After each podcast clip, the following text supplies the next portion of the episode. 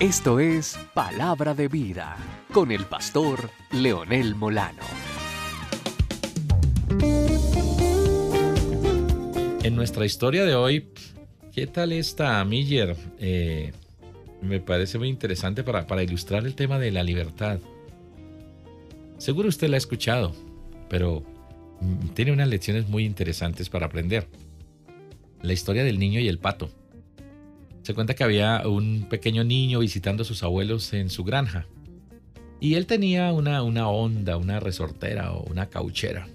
Y pues como todo niño, le gusta jugar con, con ella y si está en el campo, pues con mayor razón, los pobres pajaritos no, no, no saben dónde esconderse porque el niño va, acá, va armado con sus piedritas y su, o sus pepitas para disparar y esa es la alegría de él, ¿no? Se vuelve un cazador. Entonces eh, está allá con sus abuelos en su granja y jugaba todo el día, le apuntaba todo. Tumbar frutas, tumbar manzanas, afinando su puntería. Practicaba con ella en el bosque, pero nunca daba en el blanco. Estaba, eh, y solo practicaba, pero no, no, no le apuntaba. Un poquito desilusionado, regresó a su casa ya por la tarde, ya era para la hora de la cena. Y al acercarse a la casa, eh, vio el pato de mascota de la abuela. Pato. Y no se pudo contener. Tomó su onda y le apuntó al pato. Después de haber practicado todo el día y haber fallado, le apunta al pato a la cabeza y le dio preciso, ahí sí le dio al pato. Dio en el blanco y qué sorpresa, lo mató. Entonces, Por fin le pegó. al- el primer tiro efectivo y mató al pato. Ah, ahora sí, él solo quería practicar, pero mire, no quería matar al pato, sino a ver cómo está su puntería. Le Igual. dio en la cabeza, el patico se mareó y cayó muerto. Dejó a la ahora- abuela sin mascota. sin, sin mascota. Bueno, lo cierto es que estaba triste y espantado. ¿Y ahora qué hago? Entonces fue y cogió el cadáver del pato en el- y lo escondió en el bosque. Pero se dio cuenta que su hermana mayor, Lucrecia, lo estaba observando. Sin embargo, eh, cuando llegó, entró a la casa, a la cena, eh, la hermana no dijo nada, se quedó callada. Ah, pues, está. Y el niño se sorprendió. Ay, mi hermana no me, no me, no me, no me delató. está bien, bueno, esto está bien. Después de cenar, la abuela dijo, Lucrecia, acompáñame a lavar los platos. Pero Lucrecia dijo, abuela, Pedro me dijo que hoy quería ayudar en la cocina. ¿No es cierto, Pedro? Y le susurró al oído, ¿recuerdas lo del pato? Empezó la presión. Lo es- quería esclavizar.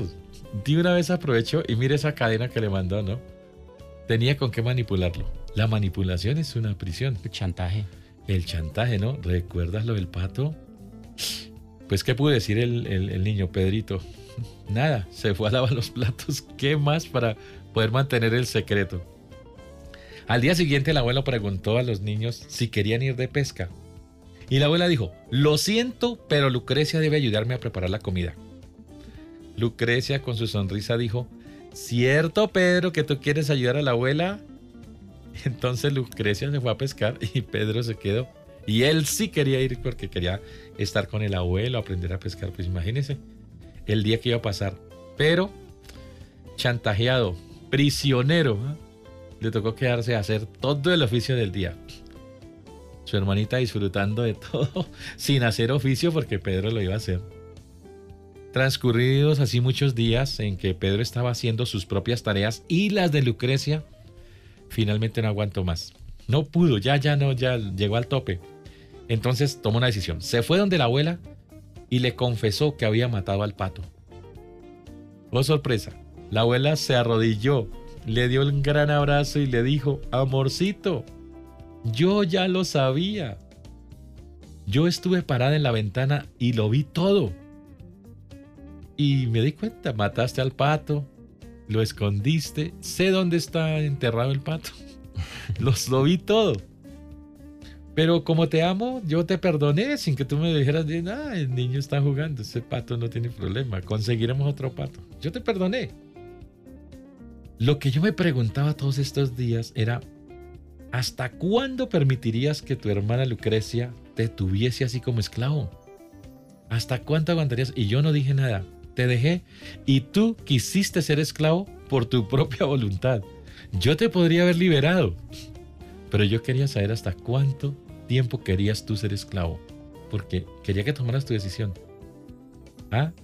¿Qué liberación la de Pedro al decidir confesarle la verdad a su abuela? ¿Qué tal la historia? Interesante, pastor, y, y vemos cómo nosotros mismos nos hacemos esclavos, nosotros mismos traemos ataduras. Mire, este niño se dejó esclavizar por pocos días, pero se dejó esclavizar hasta que tomó la decisión de quiero ser libre, me quiero liberar, tengo que confesar. Bueno, una historia que, que nos ayuda, ¿no? Eh, ¿Hasta cuándo permitirás, amigo, que tus pecados sin confesar te mantengan esclavo?